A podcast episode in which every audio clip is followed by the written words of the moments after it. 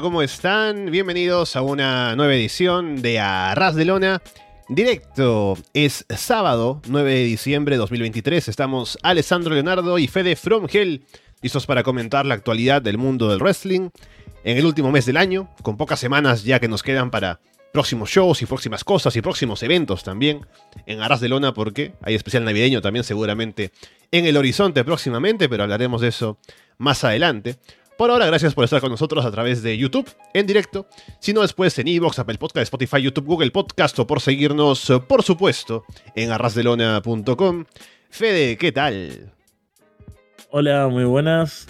Contento de estar una vez más en el directo con bueno, una cantidad de temas variados, por suerte, para hablar, con cosas que estuvieron pasando estas semanas. Y es eh, también extrañando un poco estar en algún lado porque, bueno, voy a aprovechar la situación eh, no hemos podido hacer underground, estuvimos, avanzamos más que en otros, en otros meses, compartimos ideas.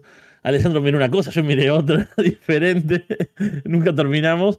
Y bueno, se, nos pasó la vida básicamente y se van quedando un poco fuera de fecha las cosas y como que van perdiendo un poco de gracia, ¿no? No sé, como el primer combate de Chris Hero, Chris Hero ya tuvo el segundo combate. Cuando ya luchó dos veces en West Coast. Es como, bueno, ya va perdiendo un poco de gracia. Y después la Casa de los Horrores también estamos ahí en un parate. También cuestiones de tiempo y personales y demás. Entonces, no sé, yo siento que hace bastante tiempo no, no ando por ningún lado hablando. Y tenía ganas de pasarme por acá y se cuadró todo para que que se diera esta noche. Eso mismo, y bueno, un gusto siempre estar aquí con Fede y con ustedes que nos escuchan en directo. Veo aquí ya que nos están hablando en el chat. Veo a Felipe, Carlos, Rodrigo, un saludo para todos ustedes. Y por supuesto estamos atentos, aparte del chat en YouTube, también a si nos quieren llamar por audio, que estamos en Discord. Está el enlace del servidor de Discord en la descripción del video, también lo pueden encontrar en arrasdelona.com. Así como el enlace para el grupo de Telegram, por ejemplo, y cosas que tenemos por ahí también si quieren participar más en la comunidad, en el Arras de Lona Universe. Y bueno, Fede, con la introducción bonita que acabas de hacer, yo tenía algo también preparado, y lo voy a hacer igual a pesar de que ya es como redundante, pero no importa. Eh, que no es común que estemos Fede y yo en un programa, ¿no? Es usualmente más en el horario, en la agenda de Arras de Lona, está claro con Walter, en Monday Night, que por cierto no grabamos esta semana porque estaba yo ocupado, pero estaremos de vuelta la próxima semana, y acerca de Halloween Havoc 97. Estoy con Andrés en Florida Vice, con Paulina en el directo en la mayoría de las veces, que un saludo para ella también, que esta semana como yo no pude domingo, tuve que adelantar y no pudo estar. Pero estamos con Fede ahora. Y también hay una ocasión la próxima semana, Fede, por la cual lo más probable es que también estemos juntos hablando del tema. Y es porque toca pay-per-view de Ring of Honor. Por si alguien aún se acuerda de que existe esa empresa, está en activo, por si acaso. Aparte, si alguien ve Honor Club me contará, pero lo dudo mucho que haya en nuestra comunidad al menos alguien. Pero sí, hay pay-per-view de Ring of Honor, es Final Battle. Las entradas, según sé, no están moviéndose demasiado bien. Pero vamos a ver qué pasa. Es en Garland, Texas. Eh, luego de este, esta temporada de Honor Club, ¿no? que ha sido un producto que ha estado bastante escondido para gente que no está dentro de la plataforma y demás, y hemos hablado muchas veces del tema, pero al margen de eso, Fede, vamos a revisar la cartelera en un momento, pero ¿qué te parece a ti cómo llega Ring of Honor en cuanto al hype, en cuanto a combates? Que yo lo que sé es que se han anunciado también cosas en Dynamite, ¿no? En Collision, porque si no, no nos enteramos. Pero ¿qué te parece a ti? ¿Cómo llega Final Battle ahora eh, de parte de Ring of Honor? Uf, yo llego, creo que en el punto más bajo de hype desde que volvió Ring of Honor, ¿no? De la era Tony Khan, por llamarla de alguna forma. Y estoy. Eso. Hay algunas historias. Sé que hay cosas interesantes, ¿no? Sobre todo. Vamos a hablar ahora, Atena y Billy Starks, por ejemplo. La cartelera va a terminar teniendo cosas buenas. Algunas cosas que anunciaron son buenos combates.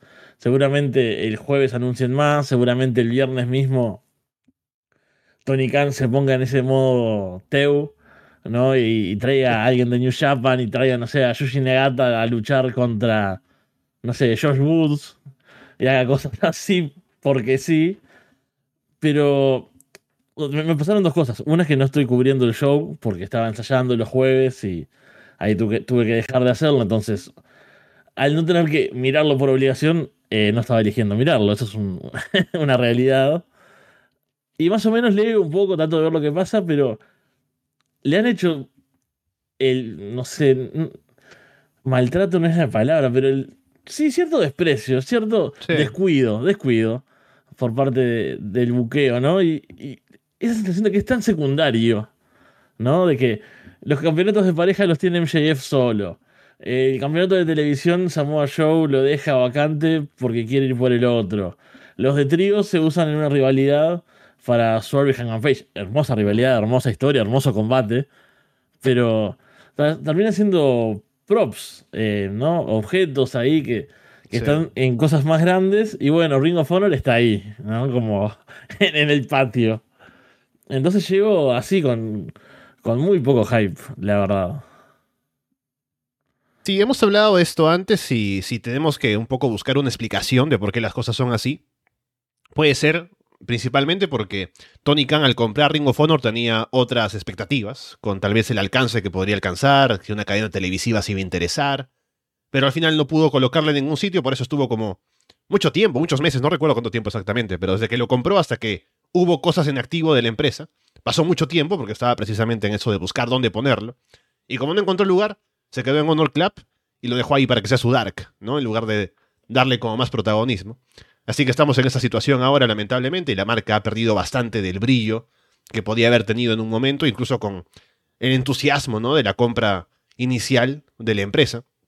Pero bueno, veamos la cartelera a ver si algo de hype nos despierta. Veamos por aquí que tenemos, a ver, eh, Ethan Page contra Tony Nese en un combate de I Quit. Eso sé que lo vienen trabajando hace varias semanas. Y está bien, puede ser un buen combate, pero no me emociona nada. Tony Nese no deja de ser un shower en, en Ring of Honor. Es divertido su acto, ¿no? De salir y querer hacer como un entrenamiento a la gente y todo eso, que es lo, último que yo había visto. Capaz que ahora ya no lo hace más. y estoy fallando miserablemente. Y Ethan Page también, o sea, es un buen luchador, pero no me, no me ilusionan demasiado ninguno de los dos. Va a ser un buen combate. I quit. Es una estipulación interesante. Me imagino que va a ganar Ethan Page porque con el Civi que estaban trabajando bastante, le estaban dando victorias, lo estaban construyendo.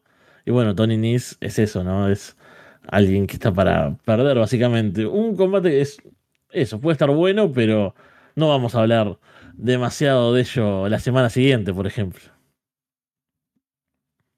Si me pregunto si habrá habido algún combate de Quit antes en la historia de Ring of Honor, voy a buscarlo porque me da curiosidad.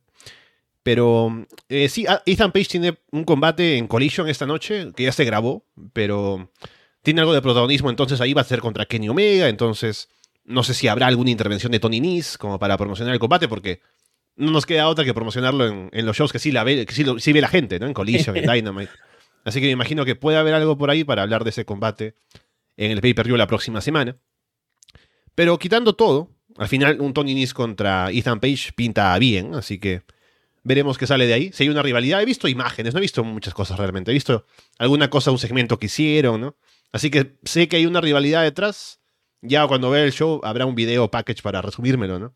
Y ahí me puedo enterar un poco tal vez. Pero sí, no mucho más eh, sobre este combate. Tenemos el combate que es el Survival of the Fittest, eh, que es por el título vacante de televisión de Ring of Honor. Están Dalton Castle, Commander, Kyle Fletcher, Lee Johnson, Lee Moriarty y alguien más que estará por decidir todavía, según aquí dice en Wikipedia. El Survivor of the Fires, por cierto, si alguien no está enterado de esto, eh, déjame recordar la estipulación porque sé que son seis luchadores, dos en el ring a la vez. Hay relevos para que vayan entrando y hay eliminaciones, ¿verdad? O es como que se eliminan y uno va entrando de afuera. Hazme recordar eso, Fede, si te acuerdas tú. Yo cuando, cuando empezaste a hablar dije, ¿por qué no revisé esto? Porque sé que este es diferente, o sea, que este me sonaba diferente a como suele ser, pero no me acordaba cómo suele ser. Eso era como lo que me estaba pasando. Dije, ah, a medida que Alejandro hablaba, pensaba, a ver si él lo tiene claro y se acuerda. pero es, algo bastante clásico en realidad de Ring of Honor, ¿no? Pero bueno, la memoria no es, no es muy fuerte. Eso, quienes, quienes nos escuchan ya a esta altura lo, sabrán. Pero no sé ¿Vos estás, buscando eso o sigo estirando? Sí, un poco estaba, estaba viendo. No, no, no. Eh, voy a buscarlo también para estar del todo seguro, a ver si está en el, chat nos, nos, recuerda cómo es exactamente. Yo lo que recuerdo es que son dos luchadores en el ring a la vez y hay relevos por fuera, ¿no? De alguien que puede ir entrando y se van eliminando así hasta que queda solamente uno al final. Lo que no estoy del todo seguro es si es así o si es que no hay relevos y solamente mientras se van eliminando va entrando otro, ¿no? Como un Gauntlet. Pero creo que es más como el primero, ¿no? Porque si no sería un Gauntlet match. Claro. Así que me parece que ese es el, concepto de Survival of the Fittest. Y es por el título vacante de Samoa Joe, así que será un combate que históricamente en Ring of Honor ha tenido importancia. Han habido buenos combates en este formato. Y con los participantes aquí seguramente puede salir algo bueno. Así que si nos vamos a animar a dar un ganador de los que están anunciados, Dalton Castle podría ser, me gusta Kyle Fletcher, ¿no? Un poco para, ahora que está en individual, dar algo de protagonismo, ¿no? Pero el tema es que, claro, estamos hablando de alguien que va a estar más seguramente en los shows de AEW que en los shows de Ring of Honor, pero eso no es novedad, así que al final no importa, que le den el título a Kyle Fletcher. Sí, es que los demás, al menos de los anunciados, no suenan como demasiado fuertes como para ser campeones. Aunque es un título secundario, pero venimos de Samoa Show. Es que a mí eso es lo que me termina de, de, de molestar, ¿no? Lo, que no me, no me cierra. Por ejemplo, si quisieras ser campeón, no sé, a Kyle Fletcher, como decimos, que es una buena opción, me parece. ¿Por qué no, darle esa victoria contra Samoa Joe, no? Entiendo que es porque Joe lo estás usando para All Elite y va a, luchar en World's End, pero bueno, no es mi culpa que se metan en estos problemas buqueando a la gente en dos empresas, ¿no? Yo pienso como fan, no me, importa lo que les sirva a ellos. En este momento estoy pensando como fan del Ring of Honor. No tengo por qué ser tan condescendiente y pensar en pobre multimillonario Tony Khan, no puede buquear sus dos empresas. Em, a mí me, molesta un poco eso. Creo que va a ser un buen combate. Seguramente el resto de luchadores también, porque Ring of Honor siempre tiene eh, actualmente y bueno, históricamente tiene buen roster, tiene material va a salir algo divertido, pero eh, el título está en, momentos bajos. También pienso eso, ¿quién podría ser un buen campeón como para darle relevancia de vuelta? Porque Kyle es como, bueno, el futuro, alguien joven. Dalton Castle es alguien más establecido, pero a la vez no tiene capaz como ese estatus, si se quiere, ¿no? Tal vez por. Él ya, ha sido campeón en Ring of Honor, no tuvo sus reinados. Pero como que hoy en día ha perdido algo de, ese nivel. Y también, bueno, de, calidad por las lesiones y demás. Y bueno, los demás eh, estaban Lee Moriarty y Lee Johnson, ¿verdad? Dijimos. Los, los Lees. Ninguno me parece material de campeón, si bien me parece, sobre todo Lee Moriarty, que es un buen luchador. Lo vería más, no sé, para campeón puro, por ejemplo, que para un campeón de televisión, que me da como que alguien con más carisma, ¿no? Y como con otra forma de presentarse que Lee Moriarty, al menos hasta ahora, no nos ha mostrado. Sí, em, así que la apuesta para mí sigue siendo Kyle Fletcher, pero veremos qué deciden hacer con ese título, sobre todo luego de un reinado tan fuerte como el de Samoa Joe. Así que eso también hay que tenerlo en cuenta. Y hay alguien más todavía por anunciar, porque son seis participantes, así que veremos qué más hay en el combate como para darle un poco más de brillo. Nos saluda Andrés en el chat que dice que Kyle Fletcher es un ganador en la vida. Eh, yo estoy de acuerdo. Eh, vamos a hablar más de eso en el Patreon. Siguiente, eh, tenemos el combate de Keith Lee contra Shane Taylor, que es como el final de la rivalidad, ¿no? Porque en general no han luchado en individual, han tenido un par de combates en parejas, en equipos, pero es por fin el enfrentamiento entre los, los Pretty Boy Killers. Así que de aquí también saldría algo para Keith Lee, que está como anunciando un poco de manera críptica que va por alguien más en AEW. Sí, a mí también me pasa un poco lo mismo, lo que veníamos hablando, ¿no? Esto de. Siento que ya, fue, ¿no? Eh, tuvieron su momento para hacerlo, no lo hicieron, hicieron uno en parejas, después se enfrió, después pasó mucho tiempo entre eventos grandes también de Ring of Honor, entonces es como que lo veo anunciado y es un combate que de por sí me tendría que llamar la atención porque me gustan los dos y sé que va a ser un buen choque, un choque de two behemoths, ¿no? Como como les gusta decir así en esos clichés, eh, meat, como sería ahora, ¿no? La, forma moderna de hablar de ese tipo de, luchas, de tipos pesados pegándose, ¿no? Lo- la- los cuerpos sonando ahí con los cachetazos, que es algo hermoso, a mí me, encanta. Pero, claro, me, pasa lo mismo. es- Esta falta de hype me, me afecta a todo. Y veo un combate que normalmente diría, uff, por fin se va a dar, es como, uff, por fin se va a dar, ¿no? La diferencia de, de tono de, cómo me tiene este de momento Ring of Honor. Pero eso, cuando lo vea, me voy a olvidar de eso. En ese momento voy a, a disfrutar seguramente y, y a ver qué pasa después. También, lo mismo, Kid Lee, que es alguien que está en, en All Elite, a diferencia de Shane, seguramente sea quien gane, seguramente sea quien tenga más cosas para hacer. Y Shane Taylor, sí, acá en Ring of Honor con su Shane Taylor Promotions y eso, pero no creo que le den mucho más tampoco. Sí, yo recuerdo cuando estábamos de camino a ese combate que fue el Surfing Our Glory contra Shane Taylor y JD Griffey, ¿no? Por algún motivo. En ese momento había un poco más de hype por ver el combate de los dos, en individual. Ese combate fue en el Final Battle el año pasado. O sea, ha Uf. pasado un año para que revienten el combate, para que lo, lo buqueen. Y imagino que la idea habrá sido ya, por ahora hacemos el combate de parejas, porque luego va a haber el momento de hacer la rivalidad y que se enfrenten, ¿no? Pero ha pasado un año y la única rivalidad que ha habido es que hace unas cuantas semanas salió Shane Taylor a decirle, hey, Keith Lee, acuérdate de mí, hay que luchar. Y lucharon. Y van a luchar ahora en, en Final Battle. Así que no nos ha dado mucho como para tener ese hype que debería haber, luego de un año de haber esperado que hagan el combate. Después tenemos ya los combates fuertes, eh, porque, bueno, eh, a pesar de que no hay nada que tenga que ver con por qué se ha buqueado esto, aquí está. Es un Fight Without Honor, además. FTR y Mar Briscoe contra el Blackpool Combat Club, que son Danielson, Moxley y Claudio.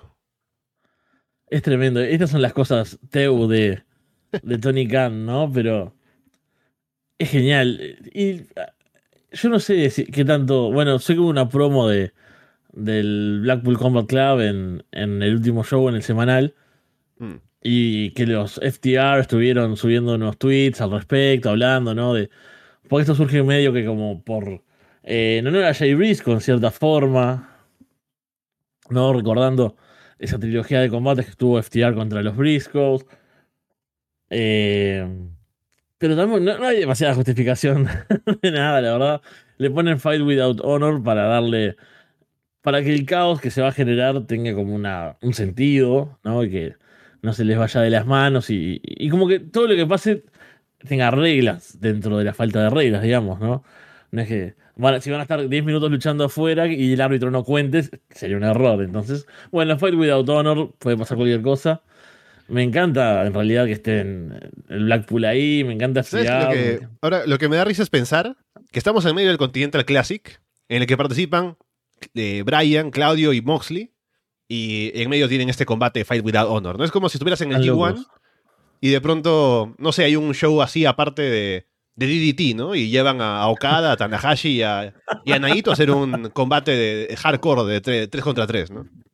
Claro, a luchar con Damnation ahí, con, con las cajas de plástico, ¿viste? Esas transparentes que usan para los spots, haciendo spots con eso, y dos días después luchando 25 minutos contra, no sé, Bad Luck Fale ahí. Porque, a ver, Sí. eh, de los combates que faltan, Brian ya tuvo el combate con, con García. Mañana, bueno, hoy, esta noche, tiene combate con, con Andrade. Le quedarían Sí. solo los combates con Brody y con Claudio, así que lo más probable es que, o sea, podría ser que al día siguiente esté luchando contra Claudio en Collision, ¿no? Eh, por el Continental Classic. sí, porque no queda mucho tiempo, ¿no? Es el, el 30 es la final y tiene que haber semis antes incluso. No sé si habrá semis, eso sí, no, es que no, no, eso no estoy seguro, pero bueno, a, a ver cómo Sí, se organizan los grupos también. Me suena que sí. Pero bueno, volviendo a. a- esto va a ser genial. Eh, momento Teu, como decía, definitivo, pero son seis tremendos luchadores. Todos hay buena química ahí, en- entre los equipos, en contra. Yo creo que esto no puede fallar de ninguna forma. Es más, me, me asusta tener demasiadas expectativas incluso con el combate. Porque siento que deberían cuidarse un poco. No creo que lo hagan, porque están todos locos, sobre todo el Blackpool. O sea, Danielson, ¿no? Eh, El tipo tiene que luchar en Wrestle Kingdom en menos de un mes, ¿no? El 4 de enero. Y anda ahí con un ojo en el Continental Classic. Ahora una lucha sin honor. Matándose. Hoy parece que la de Andrade es bastante dura. Vi algunas imágenes, leí algunas cosas por ahí. Así que, bueno, estos son los puntos fuertes de la cartelera. Son las cosas que terminan salvando los eventos de Ring of Honor. Por más que el semanal te pierda un poco, las decisiones te, te pongan en duda, ves esto en una cartelera y decís, yo quiero ver este show. Así que veremos las noches siguientes, cuando hablemos al respecto, si estuvo a la altura de las expectativas y si realmente salvó el evento esto y algunas otras cosas más, obvio. Sí, hay pocos combates anunciados, así que está muy claro que van a añadir más y veremos cuáles son, pero eh, sí, eh, este combate seguramente que estará cumpliendo por toda la gente involucrada, o sea, es imposible que salga mal, así que veremos qué tal. Eh, acá dice Rodrigo que sí hay semis, lo estoy buscando, pero según dice aquí el torneo y un poco la agenda en Wikipedia de los combates, solo están las fechas de Dynamite y Collision de donde se van a realizar las luchas de, los, de las semanas que faltan. Y luego dicen World's End el 30 de diciembre. Solo el ganador de la Liga Dorada contra el ganador de la Liga Azul. Así que parece que van directamente a eso, pero. Sí, yo lo, leí en su momento también. Ahora no recuerdo dónde. O si lo dijeron en, en Dynamite o en Collision o en, algún lado. Pero es que nada ha sido demasiado claro.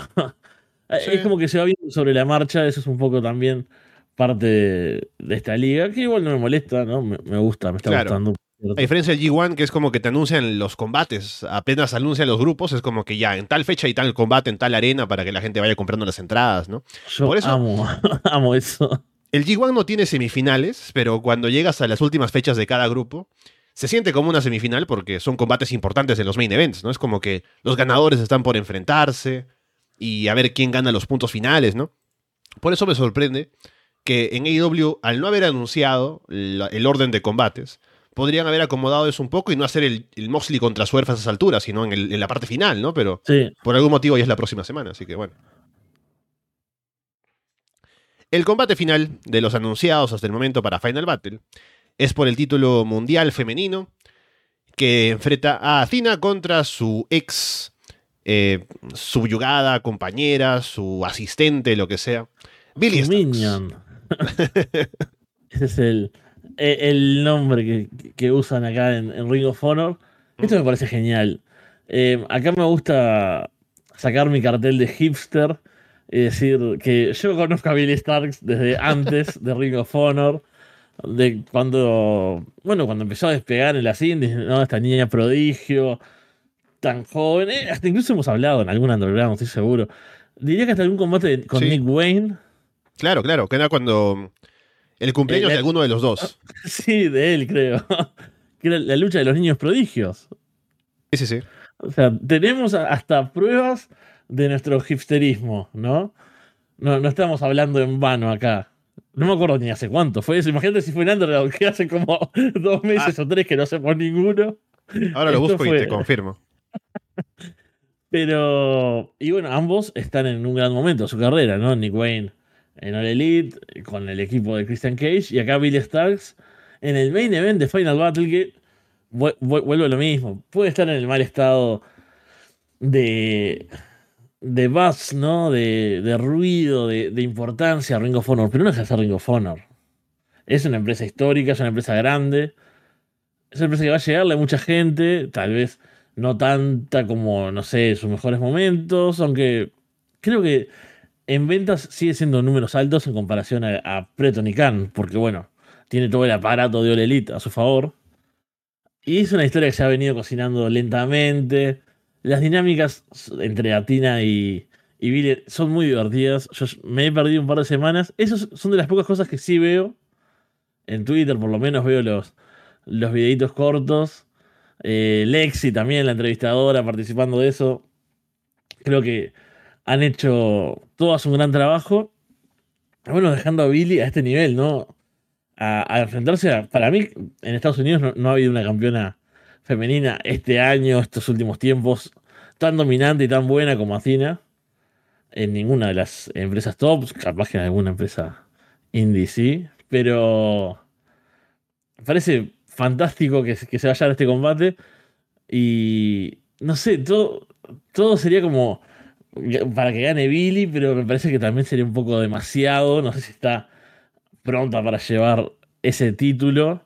Aunque también vuelve.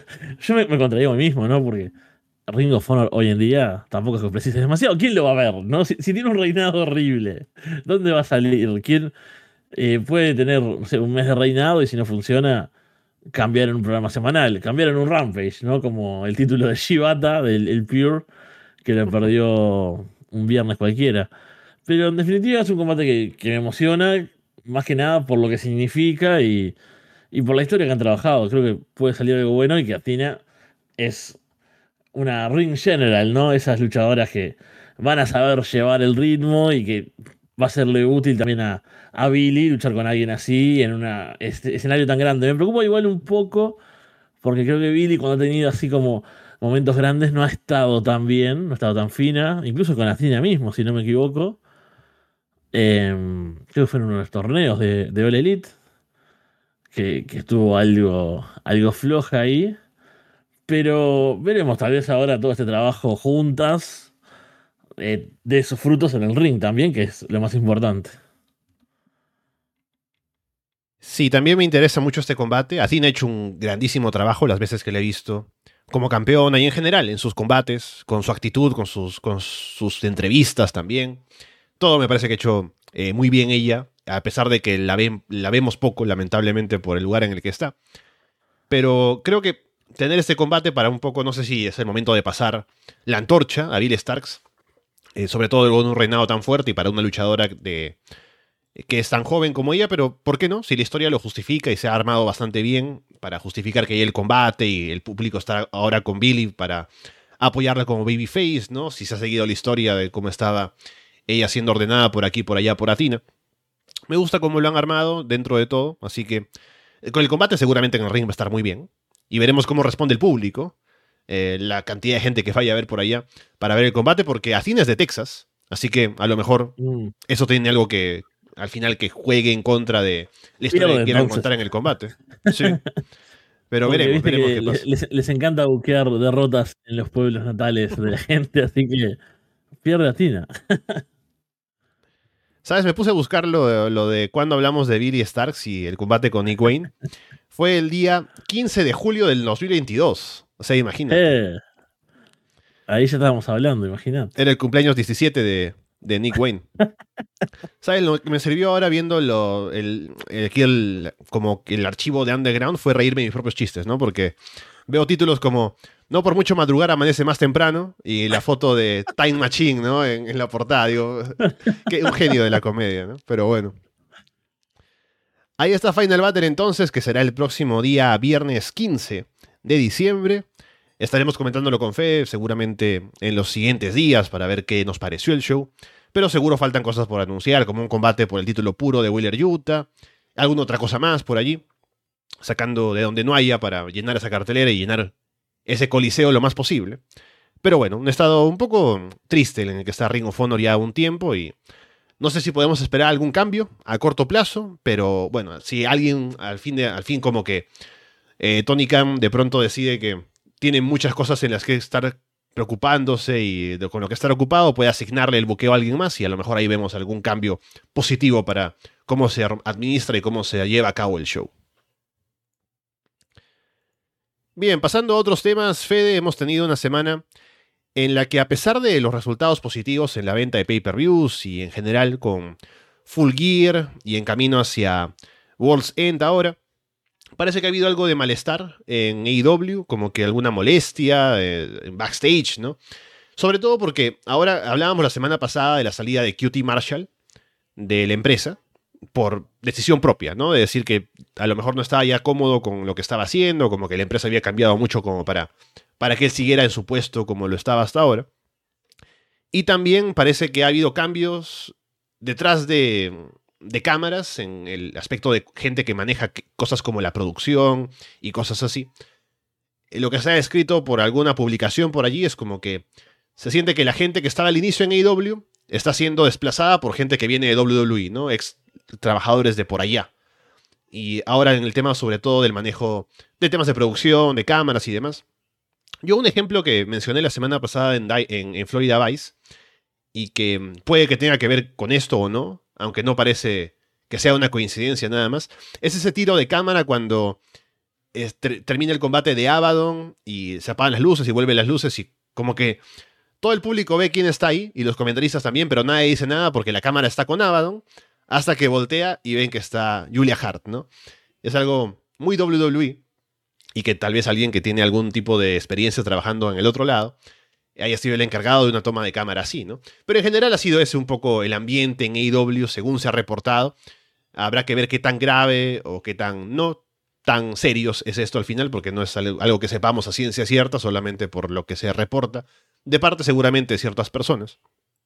Pero eso ha venido acompañado, Fede, de una noticia acerca de Brian Danielson estando a cargo de mm, el, comportamiento de gente de la empresa en redes sociales. De que si sales ahí, no sé, a poner una foto con CM Punk y diciendo, sí, ese es el mejor del mundo, un poco que te puede caer una multa, ¿no? O alguna cosa que vaya en contra de la empresa. No sé qué tanto así, parece que no ha habido tantas multas o no ha sido tan eh, numeroso como uno podría pensar por el reporte inicial. Pero ahí está el bueno de Brian Danielson, atento a lo que publica la gente en Internet.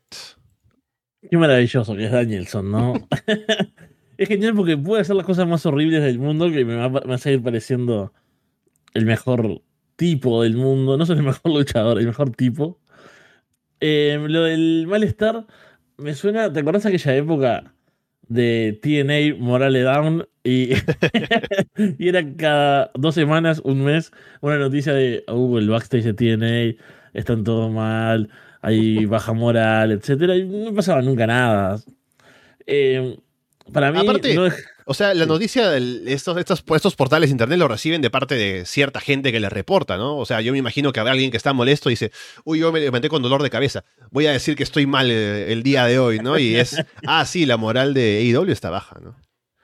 Claro, es que aparte no deja de ser un trabajo, ¿no? Más allá de que involucre una cosa no sé, artística, si se quiere, personal, de egos, etc. Es un trabajo. Entonces, y si de repente fuiste al trabajo el último mes y el tipo que está en producción no hace las cosas como las hacía antes y no te gusta cómo sale.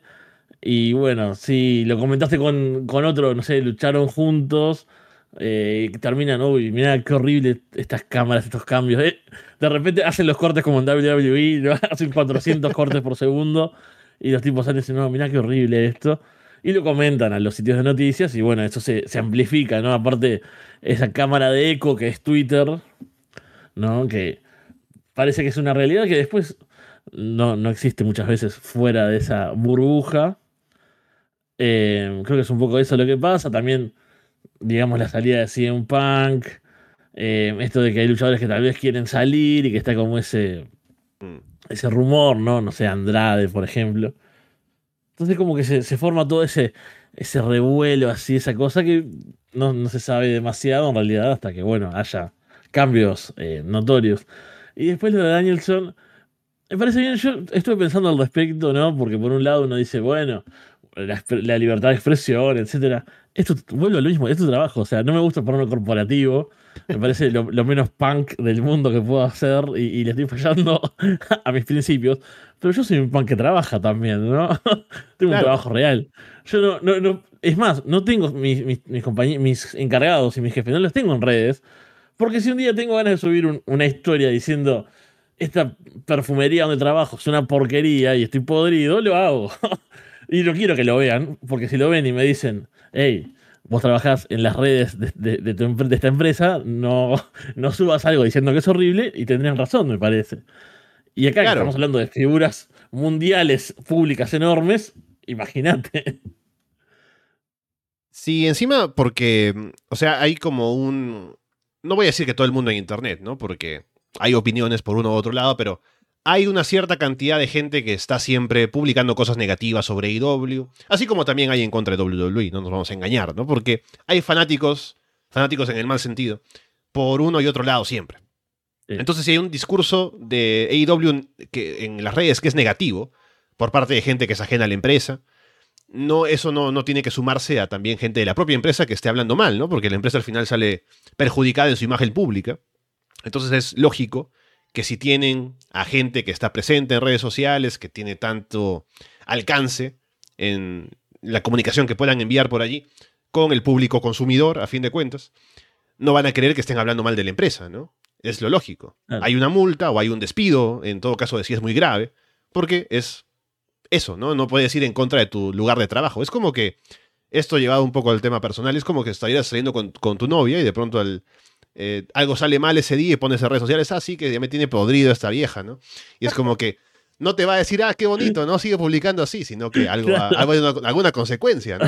E, es un poco así. Tampoco es que voy a estar yo a favor de las empresas, pero yo prefiero un control así, una, algo que sea lógico, en el sentido de que vamos a, respetarnos eh, uno y el otro, en lugar de que diga, ya, vamos muchachos, vamos a reunirnos en la tarde, todos vamos a ir a, al bar porque están obligados en sus horas de trabajo a, a, hacer una socialización, ¿no? Eso me parece que es más artificial. Un poco de respeto al menos, creo que, eh, al menos de, cara a lo público, es lo más lógico, me parece. Pero incluso no es solo como a la empresa, el trabajo en sí, es por tus compañeros, ¿no? Es como, yo no salgo a decir algo de arras de lona y después vengo acá a hacer un programa contigo. No sé, no, no, salgo a hablar de otro programa o, o, de un invitado que no me gustó o lo que sea.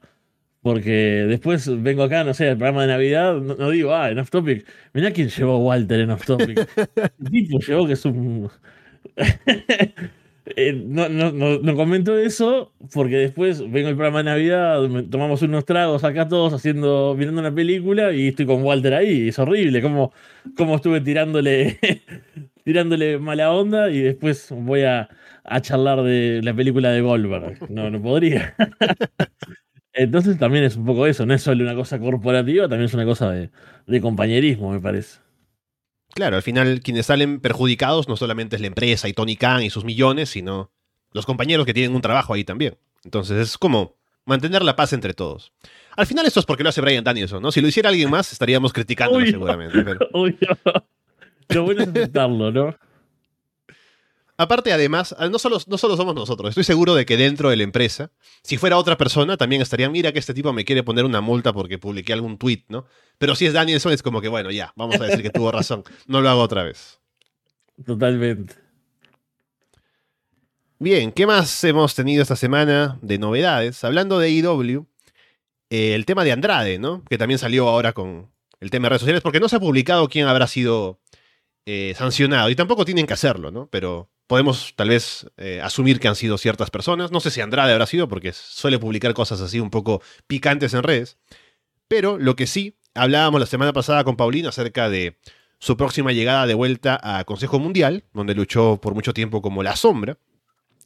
Y también se ha dicho que ha estado pidiendo bastante dinero para aparecer en AAA, y es, por eso que no lo han mm. llevado allá. Y tal vez sería una jugada el hecho de que quiera pedir tanto, buscando que no lo, no lo lleven, para poder acercarse a Consejo Mundial, ¿no? Aprovechando también ahora que AEW tiene asociación con ambas empresas y puede un poco manejarse en esas negociaciones. decían que estaba pidiendo más de lo que pediría Kenny Omega, por ejemplo, ¿no? Así que, si una razón para la no continuidad de Andrade en AAA, podría ser esta. Y no sabemos si está pidiéndole menos a Consejo y por eso está por allá, pero uno podría un poco sospechar que sí.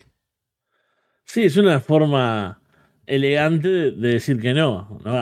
él no rechazó el buqueo, pero si pone una cifra exorbitante, bueno, que no la puedan pagar es otra cosa y nadie va a saber qué es lo que pagó el consejo. Me parece bastante interesante todo esto con, con Andrade. También vi ahí em, teorías, ¿no? De que la idea de ir al consejo sería para eventualmente salir de Olelit. Y, y es como, no entiendo, ya llegan unos niveles que me cuesta a mí seguirlos y yo estoy todo el día en Twitter, no todo el día en Twitter, pero me paso entrando a Twitter y leo cualquier cosa y me, meto en todo y ni así puedo seguir a veces los delirios. Eh, en sí me parece que es una movida interesante. El consejo aparte está en un... No, no, soy habitual, no estoy mirando todos los viernes, ni todos los martes, no, ni mucho menos. Pero lo que veo y lo que escucho y lo que leo es que el consejo está en un gran momento y que es la empresa en México para ir también, ¿no? Triple A eh, es todo lo contrario, todo lo que leo, lo que veo, lo que escucho es negativo. Y veo cosas cada tanto, trato de ver, no sé, algún combate eh, recomendado, que no suele haber muchos. O los eventos grandes que me causan curiosidad, voy y terminan siendo horribles. Y el Consejo creo que ha tenido las luchas eh, en México más importantes de este año. Nos podrán eh, a, sumar, tal vez aportar, no sé, en el chat o gente que mire más de, México, pero no sé, Mascaradora, Rocky Romero ha tenido tremendo recorrido ahí. Sí. Volado. El ascenso otra vez de Místico también. Místico, tremendo. O sea, es, lo que he visto siempre Arena México llena, ¿no? Como todo como muy buena reacción, todo en, todo en, redes, una locura. Y bueno, obviamente, si Andrade quiere triunfar, si quiere. Es un tipo que obviamente quiere brillar donde esté. Y bueno, va a ir al lugar que mejor lo trate, que mejor lo exponga, ¿no? Y creo que hoy en día AAA no, no te va a generar eso. Alguien como Andrade, tal vez, que aparte ya tiene historia también en el consejo. Sí, es cierto. Yo también tengo esa sensación por lo que he visto de comentarios, ¿no? Porque no sigo lo que está pasando en México tan de cerca. Pero sí, es como que si tuviera que yo imaginarme, dentro de lo que, lo mucho o poco que sé de lo que pasa en México, sería como que ya, si van a llevar a Andrade a México, va a ser para que en un combate eh, haya un ref bump, ¿no? Como que, no sé, alguien cuenta, cuenta rápido el referee, ¿no? Para que pierda, pero cuidadamente, ¿no? Mientras que si va a Consejo Mundial va a ser un dos de tres caídas, ¿no? Con mucha seriedad alrededor, ¿no? Como que todo muy... Eh, como si fueran superhéroes, ¿no? Luchando en el ring. Una cosa así. No sé qué tan cierto sea eso, pero es la percepción que uno tiene de la comparación entre ambas empresas. En AAA termina entrando Vampiro al final. abren, abren una historia que nunca termina, ¿no? De repente empiezan una rivalidad. Un grupo externo de AAA viene, declara que viene a destruir todo. Después eso nunca sigue en ningún otro evento jamás. Y claro, en el consejo le van a dar, no sé, una lucha dos contra dos. ¿Viste esas cosas que hacen mucho ahí de eh, tienen que luchar los que son enemigos, luchan juntos y ver, eh, pueden coexistir en esta lucha porque el que pierde en realidad después es el que no lucha. Esas cosas loquísimas que hacen a mí me encantan. ¿no? Va a tener eso una semana. Eh, en caso de que lo busquieran varias veces, ¿no? Después un 3 contra 3 ah. con veteranos históricos y un rival de su época ahí, y después un combate, es como, claro, tiene toda esa cosa así grande, ¿no? Y, de importancia que claramente no tendría en AAA luchando con, con los comentarios de uh, ahí también. todo, todo horrible en AAA. Bien, alguien más que está pidiendo bastante dinero para volver a cierto lugar es Mercedes Monet, aparentemente, que hemos visto presente en Olin, eh, ha estado con la lesión, que la ha tenido fuera un tiempo. No sé qué tan cerca esté para volver a luchar, por estado físico me refiero. Pero parece que, no sé qué tanto interesa ya también, pero en caso de querer volver eh, Mercedes a WWE, habría un dinero importante de por medio para que esto sea posible. Así que parece que no tiene ella, si es que esto es cierto por lo que se reporta, no tiene ella como la total negación de volver a la empresa, ¿no? Que usualmente sería como que un punto a tener en cuenta, ¿no? Por cómo salió, por cómo la trataron y demás. También es cierto que eso fue bajo el reinado de Vince todavía y que el roce fue con él principalmente. Así que ahora con Triple H, que además fue quien la buqueaba en NXT en un primer momento, es un trato diferente seguramente. Así que habría más apertura de ella querer volver, pero eso no quita el hecho de que aún pueda negociar con alguien en, en AEW, por ejemplo, ¿no? Porque está en ese tema de negociaciones de momento y habrá que ver quién ofrece más y quién le da algo más interesante a ella. Si tuviera que apostar, diría que vuelve a WWE, pero veremos qué pasa finalmente. jugado. sí, yo creo que eh, no es un caso tal vez como el de Andrade y AAA que hablábamos recién, ¿no? Que es más como un decir que no de forma relativamente elegante, sino que es un eh, poner la balanza cosas, ¿no? Si luchan, si se va a WWE, no va a luchar en Japón, por ejemplo, eh, ni, en ningún otro lado, porque bueno, WWE no hacen eso. Salvo, no sé, la gente de NXT que lucha en la empresa de Booker T o algo así, creo que no pasa otra cosa.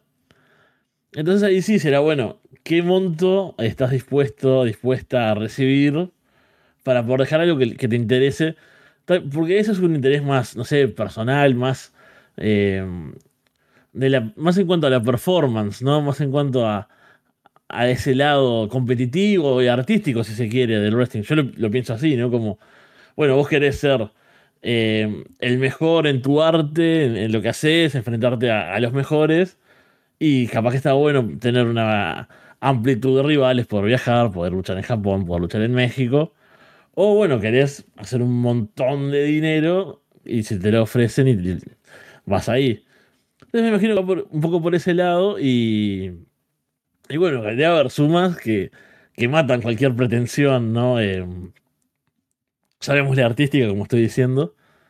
¿no? Capaz que por eso la, suma es, altísima porque dice, bueno, está bien. Acepto no mejorar, no tener combates realmente de, un nivel altísimo en pos de millones de dólares. Es comprensible también, yo creo, que lo haría. Em, creo que dejaría de tocar la batería en pequeños bares y tocaría toda mi vida, no sé, covers de los Beatles por millones de dólares. Lo, haría, sin duda. Em, al carajo el arte y, el progreso.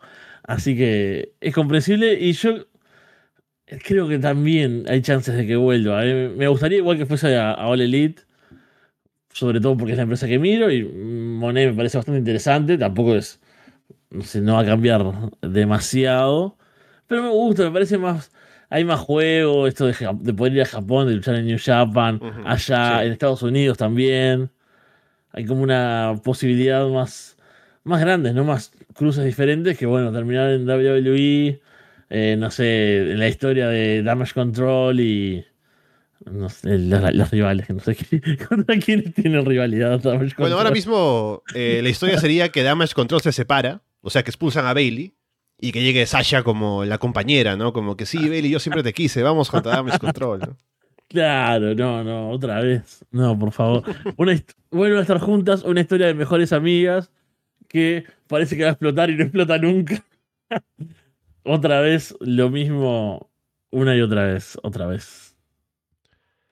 Yo lo que creo es lo que dices, ¿no? Creo que por un lado está lo positivo para los fans, que sería tenerla en AEW, no necesariamente porque va a estar en AEW todo el tiempo, sino porque hay posibilidades ahí de que trabaje en otros lugares, como en New Japan, como estaban haciendo el proyecto hasta hace poco, hasta su lesión, básicamente. Y que tal vez explore cosas en otros lugares también independientes, a donde quiera ir, porque hay la apertura de que trabaje en donde ella quiera con el contrato de AEW. En WWE sabemos que si es firmar con ellos es tener el contrato cerrado, ¿no? Que no sale en otros lugares. Así que esa sería como la gran diferencia entre un contrato y el otro. Pero, siendo Mercedes, Sasha, una persona orgullosa, como sabemos que es, y esa fue la razón por la que se fue de WWE en un primer momento, también tendrá que evaluar el hecho de que, si bien está esta posibilidad, todo es un posible, ¿no? Porque en AEW no hay mucho espacio para las mujeres, lamentablemente. Lo que vaya a pasar por fuera dependerá de qué tan grande se pueda armar las cosas por fuera y que depende de ella también, lo que puedan hacer en New Japan, como ha pasado hasta ahora. Eh, lo que puedan hacer por Stardom, si quiere estar por allá otra vez. Y en Independiente, si tiene algún combate soñado con alguna luchadora independiente o una cosa así. Pero después de eso no hay mucho más horizonte. En, en WWE, a lo mejor va a llegar y va a tener a las mismas rivales que hace tiempo, en su mayoría, pero va a tener protagonismo, la van a tratar con, con, esto, el estrellato alrededor que ella eh, siente que se merece, y seguramente va a tener más aparte de la gente que ya ha tenido como rival anteriormente, igual hay gente que está saliendo de NXT, hay gente nueva también, así que no, no pinta tan mal volver a WWE, me parece, para ella. Por eso pienso que poniendo las cosas en la balanza, si bien es atractivo lo otro, creo que al final estaría más cerca de firmar con WWE siempre que ellos estén dispuestos a pagar lo que esté pidiendo, que no sé qué tan exagerado sea en comparación con contratos de otra gente de un nivel parecido, como Becky Lynch o Charlotte Flair o cosas así. Después, em, estaba viendo justamente esto, Fe, lo de Jay Uso y el JIT, que ha sido el término que ha sido muy popular desde la, eh, esta conferencia de prensa con Cody Rhodes, ¿no? Que estuvieron los dos con un par de tragos encima, eh, preparándose como para el show navideño de Ras de Lona, ¿no?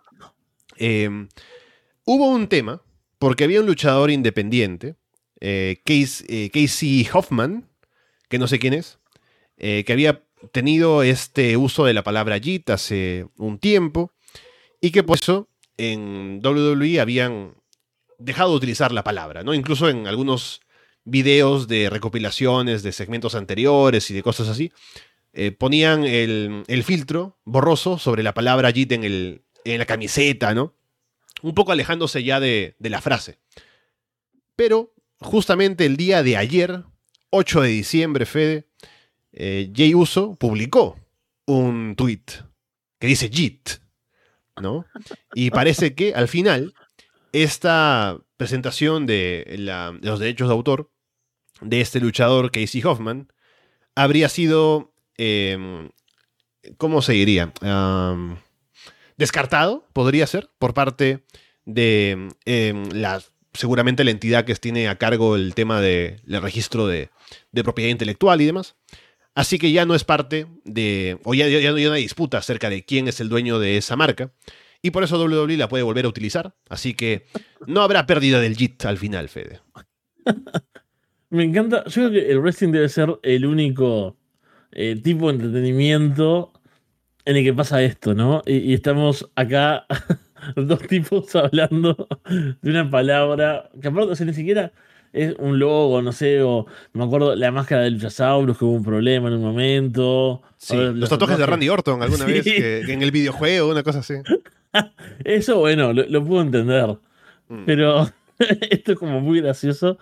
Y claro, la, la importancia de las catchphrases, ¿no? Y, Sí. y, y cómo un tipo dice, bueno, a ver si puedo hacerme unos dineros con esto también, ¿no? Porque eh, es muy de Estados Unidos también, o por lo menos lo que uno conoce a través de, de la cultura, ¿no? Eh, esta cosa de las demandas, ¿no? De, pienso en Better Call Saul, ¿no? En, en el... Ajá. En el abogado, no la vi la serie, no vi Breaking Bad tampoco, pero Sí, basta con los memes, ¿no? No pasa nada. Claro. Eh, incluso eh, me pasa, no sé, con muchas series, eso que puedo hablar sin, sin haberlas visto, pero esa cosa de- del abogado, eh, no sé cómo usar un término más. Inescrupuloso. Sí, claro. eh, pero como el abogado de los Simpsons, que ahora no me acuerdo el nombre también. Viste que, que hay uno, es como, es muy yankee eso. De, sí, sí, te- acá tenemos un caso acá. Hay uno en Seinfeld también. eh, es como una figura clásica.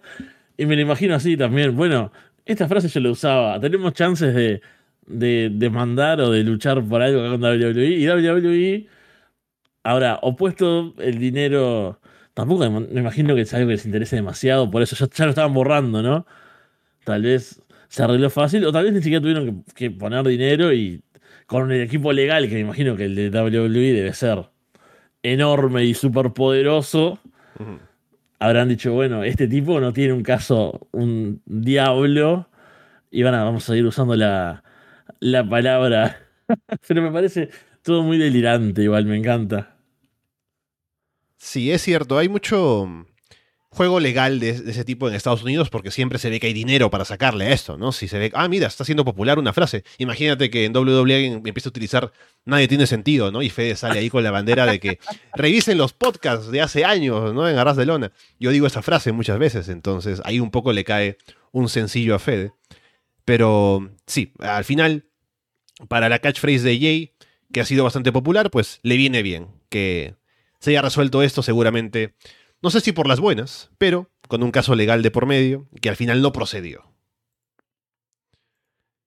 Finalmente, en cuanto a noticias, tenemos el regreso de Kazuchika Okada a TNA. Va a estar presente en próximas grabaciones eh, para el programa de televisión. Y mm, es algo que es significativo porque durante los últimos años, cuando había asociación entre Impact y New Japan y mucha gente estaba yendo para los shows de, por ejemplo, el Multiverse of Matches, ¿no? Y las apariciones de Tanahashi, de Suzuki, de, de Ishii y de toda esta gente que aparecía por allí. Alguien que siempre se negó a aparecer fue Okada, porque siempre tuvo un eh, mu- muy mal recuerdo de su experiencia por TNA, que Sí. es lo, lo más lógico, ¿no? Porque uno recuerda lo que hicieron con él cuando estuvo allá, que era Okato, ¿no? Y que estaba con esta Liga de Naciones tan extraña con Eric, Eric Young y no sé qué. Y era muy raro lo que, lo que hacían con él. Es como que lo trajeron porque en ese tiempo TNA tenía una asociación con New Japan como para hacer un destino de excursión, así como lo era México para algunos luchadores. Y Okada, aparte de ir luego a México, estuvo en TNA por un tiempo, pero lo utilizaron de manera horrible. No es como que y fue a perder el tiempo allá. Entonces, lo único que se llevó de allá fue la amistad con los John Box, al menos, ¿no? Que luego derivó en, en New Japan y Olin y qué sé yo. Pero sí, fue una muy mala experiencia para él. Y por eso guardaba como esa mala sensación de parte o de cara a la empresa. Pero luego de todos los cambios que han pasado en el tiempo, y que seguramente le habrán contado a sus compañeros, y tiene también amigos dentro de TNA actualmente que le habrán dicho que no, la empresa ha cambiado para bien, por fin se ha decidido a volver a TNA, otra victoria más de Scott Damore y su administración, así que lo tendremos ahora por TNA, o por Impact todavía, o no sé si ya TNA, porque dijeron que empezaba el próximo año, pero ya tenemos ahora a Okada por esa empresa también. Sí, tremendo. Creo que es el mismo show en el que está anunciado Will Osprey, si no me equivoco. Mm. Y lo decían en el chat, ¿no? Que tal vez la- la- las diferencias, o sea, hablando de comparaciones entre empresas, ¿no? De Ring of Honor y, y TNA, que TNA como levantándose una vez más, ¿no? De las tantas veces que, que lo ha hecho. No es que ahora haya caído últimamente, o sea, ahora viene, creo que en una subida bastante... eh, hace un tiempo ya, por lo menos lo, sí. lo que veo, lo que escucho. Y claro, te anuncian este tipo de gente y hay mucho hype para esta nueva etapa. Y bueno, Ring of Honor, eh, lo que hablamos hoy temprano, si no lo vieron, retrocedan después el, el video o el audio y lo escuchan eh, una vez. Pero me encanta, me encanta, no sé contra quién puede enfrentarse. Creo que hay varias opciones, tiene buen roster, TNA. Eh, me gustaría que fuese con alguien como más de la casa, ¿no? Eh, no contra otro import, otro invitado. La gracia es que, no sé, Alex Shelley, por decir algo. Siempre, siempre pensamos, eh, acá lo- los Motor City Machine Guns, siempre en nuestros corazones, ¿no? Sí. Eh, Alexander. Sí, la gente de. eh, así que esté como top en, en TNA hoy en día. Yo estoy un poco perdido. Veo algún evento grande, pero después no lo sigo mucho. Pero bueno, tal vez el año que viene sea momento de, de ponerse a tiro. Siempre va a estar Willy Ray también haciendo las cosas horribles, pero lo, lo bueno es que saben, por lo general, a, Bull- a Bully, a Tommy Dreamer, no los mezclan tanto con la gente que hace bien las cosas. Entonces en un show tenés, no sé, a eh, Mike Bailey y Josh Alexander, pero no, se, no, no los meten en la misma historia que Bully Ray. Entonces no lo arruinan. Arruinan, no sé, a, a Tommy Dreamer. y tienen cosas horribles entre ellos ahí.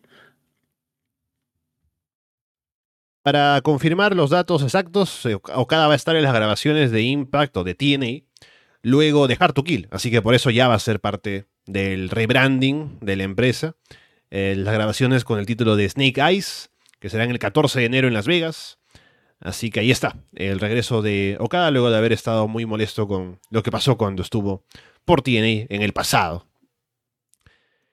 Bien, vamos a hablar un poco de los shows semanales, Fede, con lo que ha pasado con Raw y SmackDown, que han dejado un par de cosas interesantes. Hubo varios combates en Raw que estuvieron bastante bien. Jey Uso retó a Seth Rollins por el título mundial. En un buen combate, igual Rollins gana limpio y todo, pero eh, el público está muy con Jey Uso ahora, así que al final ha resultado bastante bien todo. Si alguien ha salido beneficiado de la historia de Bloodline, aparte de Roman Reigns, ha sido Jey Uso. No de la manera en la que sería lógico en la historia, que sería ganándole a su primo, pero al menos ahora está como un luchador importante dentro del roster eh, por parte de, o sea, en, en el sentido de ser un luchador individual y ya no de parejas nada más. Estuve viendo este combate que me asustó cuando vi la duración en Cage Match. Dije, "Mm, le voy a dedicar 22 minutos a esto. Lo hice al final. Está- estuvo bueno, pero creo que es algo, esto obviamente es algo de cuestión de gustos, ¿no? De, de apreciación. Pero y me pasó en este combate, me pasó en varios. Vi como cuatro o cinco combates, creo, de, de Raw, entre Raw y SmackDown esta semana. Que, eh, a ver si, si lo puedo transmitir, porque es, es algo netamente personal, pero una cuestión de alma. Me fa- le- no, no, le- no me transmite algo emotivo. Es claramente una cuestión de, de- de que no sigo el producto, ¿no? Pero no, Sí. no, no tiene que ver con las historias en sí, con la continuidad, porque yo puedo ver una indie eh, que no sigo nunca, no sé, puedo ver Revolver y, y involucrarme, puedo ver, no sé, West Coast, que de repente la miro cada tres meses porque me olvido, pero me involucro. Acá es como que el combate está bueno, o sea, la ejecución de Seth Rollins y de Jey Uso es buenísima toda, o sea, Seth Rollins es finísimo en este combate. Eh, y hace muy buenos movimientos y todo tiene como muy buena dinámica, ¿no? Y, y tienen buena química y pasa una cosa tras de la otra y, y no, tiene buen ritmo, ¿no? No es esos combates de WWE súper lentos, que hablan, que se demora, que los cortes te cortan justamente también tu atención. O sea, lo, veo y digo, esto es un buen combate. Eh, lo, lo puedo recomendar incluso. Pero no me llena en, el corazón, ¿no? Es como. Y, tampoco siento que ellos me estén transmitiendo, o sea, más allá de mi interés, porque ya digo, no sigo en la empresa, es como que lo siento como tipos que saben muy bien lo que están haciendo, pero vuelvo, hoy estoy muy para el lado de lo artístico, ¿no? Pero vuelvo a eso, es como muy, buena ejecución, pero no tiene alma, ¿no? No es como tipos rockeándola, ¿no? Son tipos tocando bien, están haciendo muy bien lo que hacen, pero no, no hay un fuego ahí. Eso es como lo, que me pasó. Me pasó en otros y hay uno en el que no me pasó y ahora capaz que lo comentamos. Ajá, muy bien. Sí, es tal vez porque en este combate sobre todo es como un combate de transición que sabes que es un reto en televisión para una semana, que es entre luchadores importantes del roster, pero no te crees que va a ganar Jay. Y el público tampoco se lo cree a pesar de que le gusta Jay y todo. Y sabemos que estamos en camino a cosas más importantes después. Así que en WWE es como que hasta que se llega al destino de los combates importantes en los pay-per-views y demás, lo que está en el medio como que es un poco haciendo hora para llegar a lo demás, ¿no? En la mayoría de los casos. Pero son buenos combates, son buenos luchadores siempre, pero pasan esas cosas a veces. Sami Zayn contra Drew McIntyre tuvieron una bastante buena promo antes del combate, hablando acerca de lo que ya, viene de semanas anteriores, ¿no? De Drew siendo cuestionado, también hacía como una mención anterior a que sí, ahora la gente se va de la empresa y luego regresa como si nada, ¿no? Que la gente corea así en Punk, pero sinceramente podría haber estado hablando de cualquier persona, como el mismo Drew decía.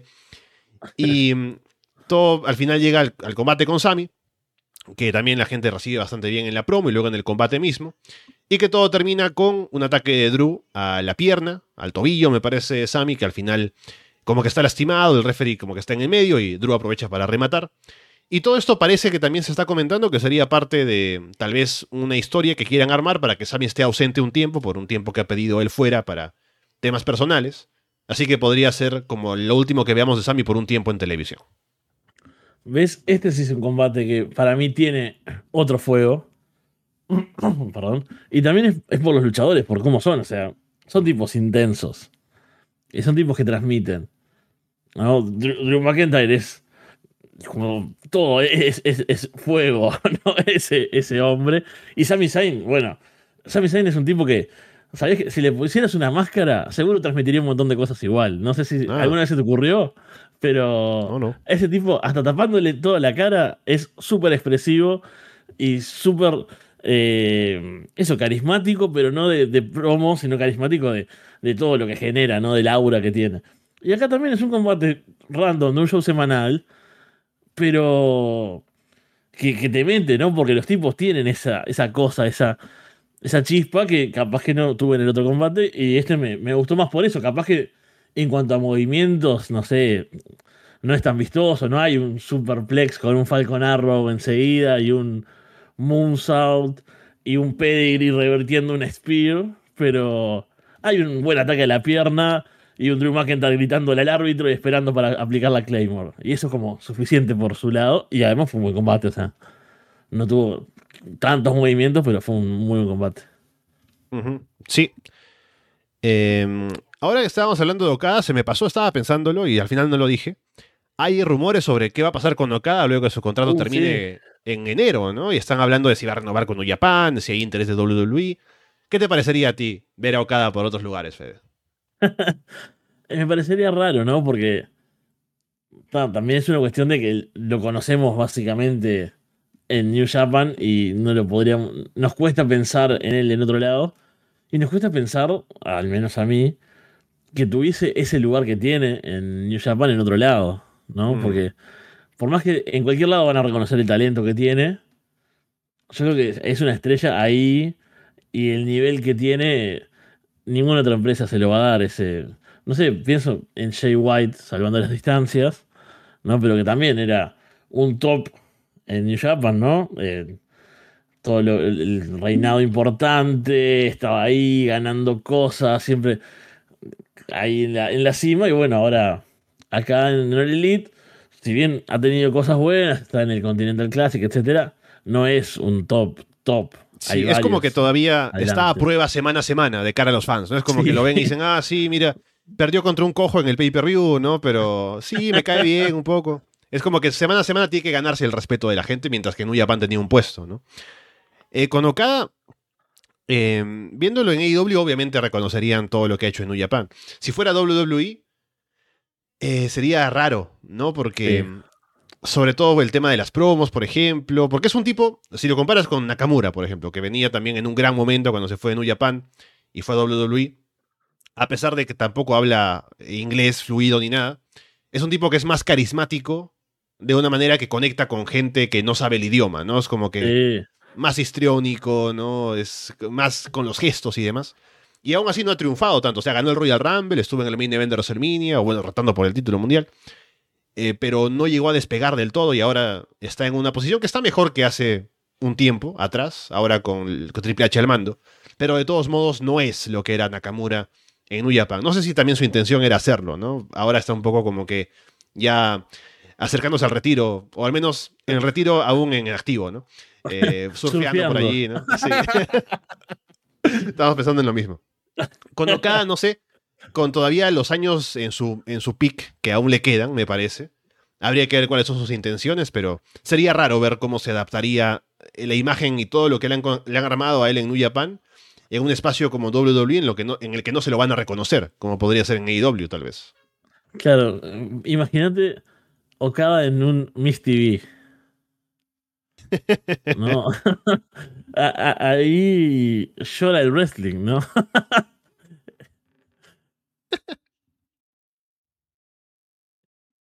Bien, sigamos con Rob. Tuvimos a Nia Jax venciendo a Soy Stark. No, perdón, a Shayna Baszler. Soy Stark fue la semana pasada. A Shayna Baszler fue esta semana. eh, porque ahora está arrasando con la división, ¿no? Porque es Nia Jax. Y bueno, eh, felizmente no lesiona a la gente de verdad todavía. Pero ahí está vendiéndose fuerte. Y luego salió Becky Lynch, quien había encarado a Naya anteriormente por el tema de recordar que fue Naya quien le rompió la cara y todo eso. Así que están un poco ahí, en ese, en ese juego de Becky yendo por Naya. Uno pensaría que Naya tal vez vaya a retar al título, o eso parecería por las victorias, pero por el momento está con Becky Lynch, así que no hay nada con, con Rhea Ripley todavía. Pero ese combate podría estar interesante, ver a Becky Lynch contra Nia Jax a estas alturas, luego de tantos años.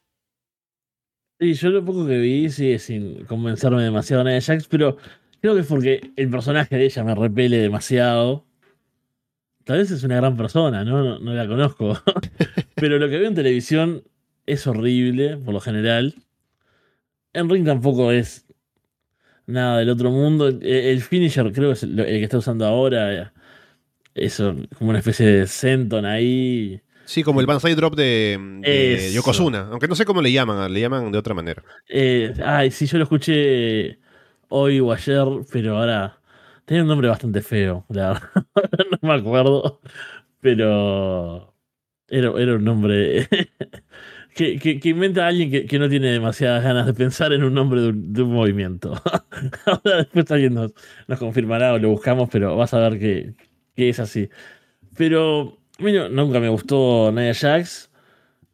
Eh, no me motiva demasiado su combate con Becky. Prefiero que esté haciendo eso antes que esté luchando por el título. Porque, bueno, Rhea Ripley sí me parece una gran luchadora y me gustaría verla contra otro tipo de rivales en vez de Nia Jax. Y me gusta eso, sí, que, que haya historias por fuera de los títulos, ¿no? Que es algo que, por ejemplo, comparemos eh, lo malo también del otro lado. All Elite no tiene historias nunca fuera de los títulos de mujeres. Como que eh, no pueden hacerlo nunca. Acá, bueno, hay una historia por fuera. Tienen una. Tienen algo de background, ¿no? De- por aquel golpe que lastimó a Becky, ya se puede trabajar desde ahí. Y tienen su carisma, su manera, ¿no? Bueno, Becky sin dudas tiene mucho carisma. Y Nia Jax se hace odiar, por lo menos, ¿no? Tiene, tiene esa capacidad. Eso es algo que, hay que aceptarlo. Entonces pueden dar algo que llame la atención, que, es un combate que quieras ver, como, bueno, como es tu caso, que te interesa por lo menos. Estoy intentando buscar aquí el finisher de Naya, no lo encuentro todavía porque en la página que estaba buscando aún no viene... No, ah, se quedaron antes, así que no está actualizado como para saber el finisher ahora. El nombre, pero bueno, ahí está. A ver si nos ayudan. Después tuvimos un Chris Brothers contra Josh Mendey, en este caso Dominic Mysterio y JD McDonough Que me, me, me pareció gracioso como en un segmento en backstage, cuando estaban con Artruth y demás, mencionaron como que. Sí, Damien Priest es algo, así- algo así como que. Bueno, Ria no está aquí esta noche, así que yo soy el encargado de tomar las, la- las cosas, ¿no? De, de ordenar qué, qué es lo que va a pasar, ¿no? Y la gente aguchea mucho, ¿no? Como que. O sea, he pagado mi entrada y no voy a ver a Ria Ripley hoy. O sea, ¿quién me di- nadie me dijo que no iba a estar, ¿no? Decepcionante. Sí. Y luego, este combate estuvo bastante bien. Porque, o sea, Josh Day, sobre todo por Dominic, son bastante odiados y los Creed Brothers están demostrando siempre lo buenos que son. El comeback de Julius Creed es increíble. Y con el finisher que ya se puso muy over, como comentaba con De- Paulina la semana um, pasada. Annihil- The Annihilator. Ah, ya, ya, ya. Ah, Lo había visto, el aniquilador, ¿no? Pero pensé que no era, pero sí, ese es, ese es el de Naya. Decime si Este es el finisher- nombre de alguien que no tiene ganas de pensar. ¿no? No como es el caso de la Brutus Bomb, ¿no? Que eh, es el finisher de los Kid Brothers, que está bastante bien establecido ahora, como decía. Así que buena victoria, otra vez de los Kid Brothers que ya están establecidos como retadores al título de parejas. Así que habrá que ver en qué momento se arma ese combate. El que hace el comeback es uno que entra y hace 400 suplex, incluso Sí. uno a los dos. Porque yo Sí, sí, no- sí. todavía no Julius. sé cuál es cuál. Wow. fue, fue tremendo. Es el que siempre Paulina y Fede dicen que va a ser el siguiente main Sí. eventer de WWE, ¿no? Así que parece Paulina que. Andrés. sí, eh, eso. Acá, acá es donde yo tengo que, que reconocerlo, ¿no? Que ellos muchas veces dicen eh, en Florida 2.0, decían, bueno, ha- habla muy bien de cosas de NXT, vayan a ver tal cosa. Yo nunca miro lo que recomiendan. Los, escucho, los escucharon siempre, es más, hoy, hoy estuvimos hablando de eso, les pregunté a ver cuándo había programa. Pero por más que me encanta escucharlos y les creo, o sea, yo realmente les creo que les guste y que eh, esté bueno lo que dicen, no voy nunca, no, no, no a tanto. Y acá los veo y dije, maldición, tenían un punto con esto. Qué buenos que son estos tipos. Eh, y no, no sabía bien cuál era cuál. Ese fue otro combate que me gustó, que también parece que tuvo tuvo una explosiva, ¿no? Porque estos tipos andan ahí repartiendo suplex por todos lados, son como súper atléticos, son, eh, no sé, dos máquinas ahí arrolladoras. Eso es un combate que no precisas mucho más que lo que estás viendo ahí para, para emocionarte. Me gustaron mucho, así que podría haber más combates de ellos en un futuro. Eh, lo siento por no haberle prestado atención en otros momentos. Sí, parece que están estableciéndose más ahora con los fans en el roster principal, así que eso es positivo. Sobre todo considerando lo que pasa por otros lados, como es el combate de hashtag DIY contra Imperium. Dos de tres caídas en Raw. Un buen combate en el ring, como íbamos diciendo también ahora con Fede, en general con los combates de WWE. Aunque Fede ahora me parece que ha desaparecido. ¿Estás ahí, Fede? ¿Me escuchas? Sí, yo te escucho. Ah, ok. La cámara se fue, así que a ver si eso vuelve. Pero eh, fue un combate que estuvo bien, con un estilo bastante indie, ¿no? De, de mucho ritmo por aquí y por allá, que es un estilo que ahora es común en WWE, de cual me pareció curioso pensarlo cuando estaba viendo el combate. Eh, pero el público no estuvo tan metido, al menos en la parte inicial, ¿no? Con, ni con Imperium como Heels, ni con DIY como Babyfaces, eh, tanto. Así que eso le restó algo de puntos al combate. Pero al final me parece que eh, un poco que empezaron a responder más con los, con las partes finales, con las secuencias finales, ¿no? Así que al final ganan DIY bastante bien. Y eso, creo que es un buen combate, pero que por no estar tan establecidos con el público y porque DIY es un acto que depende mucho del pasado que uno sepa de haberlos visto en NXT, no está conectando tanto con la gente todavía. Ahí me ves ahora de vuelta. Sí, sí, ahora estás. Bien.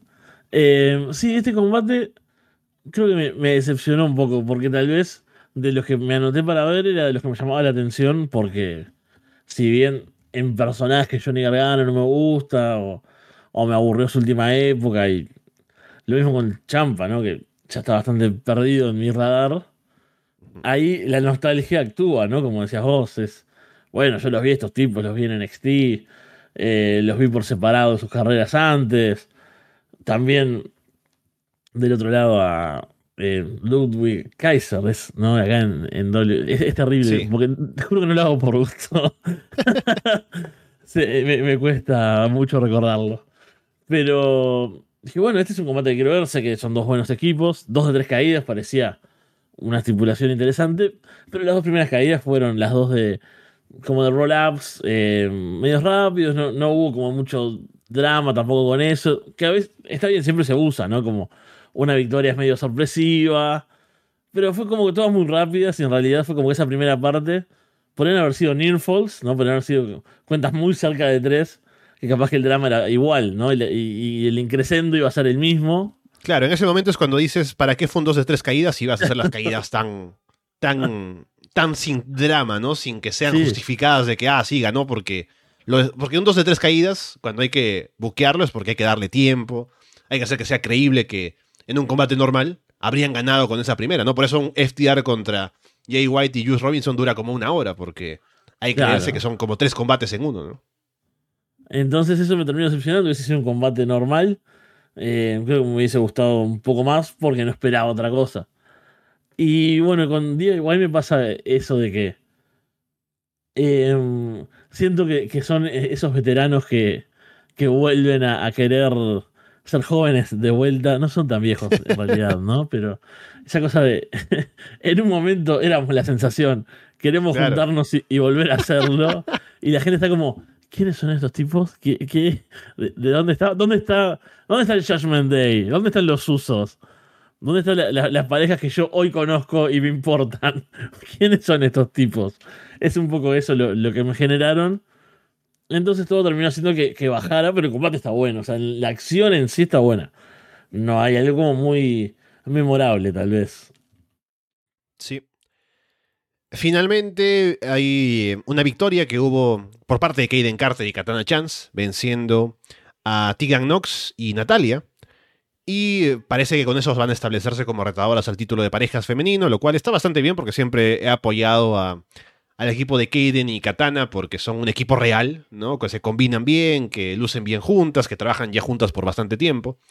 Así que me gusta que estén con protagonismo ahora en el roster y que también estén generando buenas reacciones, ¿no? Precisamente porque al verlas luchar tan bien juntas, el público se interesa por verlas más. Así que eso ha funcionado bastante bien con ellas y habrá que ver en qué momento llega ese reto a Chelsea Green y Piper Niven, que estuvieron ahí metidas también en Ringside, en comentarios. Así que positivo lo que están haciendo con ellas de momento en el show también. Sí, esto estuve viendo un poco también. Eh, lo que sí, son una pareja establecida, algo que no abunda en, la división femenina, en la división de parejas es como gente unida al azar cada tanto, así que no, no hay mucho, no hay mucha cohesión. Ahí ya ganan con eso.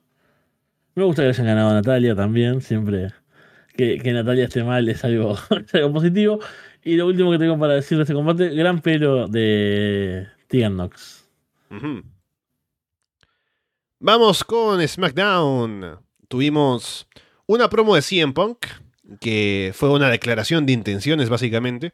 Una promo más de la que uno espera de, de CM Punk, un poco más afilado en sus comentarios, con más tiempo, más suelto, ¿no? Jugando con el público. Y porque tenía tiempo, él mismo salió a decir que sí, ahora no me van a cortar la promo, así que si quieren pónganse a cantar, no pasa nada, que a mí nadie me va a cortar el tiempo de mi promo. Y salió básicamente a decir que está apuntando a gente como Roman Reigns, que está pensando en, principalmente, en ganar el Royal Rumble, pero más allá de ganar el Royal Rumble, que puede que sea el objetivo directo o no, ir al main event de WrestleMania, que eh, eh, estará tomando en cuenta seguramente que sabemos los fans que ha sido uno de los problemas que ha tenido él con su paso por WWE anteriormente. Sobre todo si escuchas ese podcast de Col Cabana, que escucharlo es como que no se te cae el FBI, ¿no? Es como que viene el juez a decirte, ¿qué estás escuchando? Déjame escuchar a mí también para ver, ahora si demandamos a alguien más, ¿no? Pero eh, sí, en, ese, en uno de los puntos principales de él, aunque me imagino que lo habrá dicho también en otros lugares, ¿no? En entrevistas que ha tenido, de que siempre le molestó no haber estado en el main event de WrestleMania, porque podría haberlo estado el año en el que estuvo The Miz, por ejemplo. Y ahora que venga con esa intención, es lo lógico. Y mencionó de paso a gente como Seth Rollins, ¿no? Que eh, dijo como que es el que está molesto con su llegada, ¿no? Habló un poco de, Kevin Owens también. de manera algo solapada. Tuvo un encuentro con Owens también luego en backstage. Eh, Cody Rhodes, LA Knight, Randy Orton. Y está ahora con este momento en el que tiene que decidir, así como hizo Randy la semana pasada, en qué marca se queda. Si es en Raw, en SmackDown, o en NXT incluso. Es más, hoy seguramente aparece ahí por, por Deadline hablando con Shawn Michaels en persona o algo. Y seguramente saldrá en Raw para decidir en qué marca se va a quedar de aquí en adelante. Aunque la división sabemos que no se respeta demasiado, pero veremos por qué lado firma. Bueno, esta promo la vi, las anteriores o la anterior eh, no... escuché comentarios como que no fue demasiado inspirada. Y acá es, raro. Eh, tengo sentimientos encontrados, obviamente porque no fue como algo que me alegrara demasiado. Tampoco me, entristece y no sé, me, me, cambia el día. Pero no sé, no, era el, destino que esperaba CM Funk en WWE. Y es raro porque WWE tiene esas promos que, suenan como guionadas, o, por lo menos que hay ciertos eh, como puntos, ¿no? Que, que tenés que tocar. Entonces, por momentos parece como una versión medio lavada de CM Punk. Por momentos es él porque se le, se le sale, o sea, ¿no? De el tirar dardos, ¿no? Incluso no tiene mucho éxito, creo que porque el público son los, eh, los militares, ¿no? Porque era un tributo ah, a cierto, cierto. Que. No, no, no voy a decir, nada. No quiero ser ofensivo. Hay un momento en el que dice como hace esta mención para decir a lo del backstage. Sí, porque es como que habla de Kevin Owens y dice, bueno, sí, eh, nos parecemos mucho, aunque no estoy tan de acuerdo con esa gente que va y le pega a gente, a otra gente en backstage, eh, porque nada, o sea, sin, sin ningún motivo, eso no se puede hacer, ¿no? Un poco haciendo el guiño de lo que se sabe de la pelea de él con Jungle Boy, ¿no? Los militares no sabrán quién es Jungle Boy, ¿no? Pero no hay mucha reacción con eso, pero sí esa era la intención un poco de CM Punk.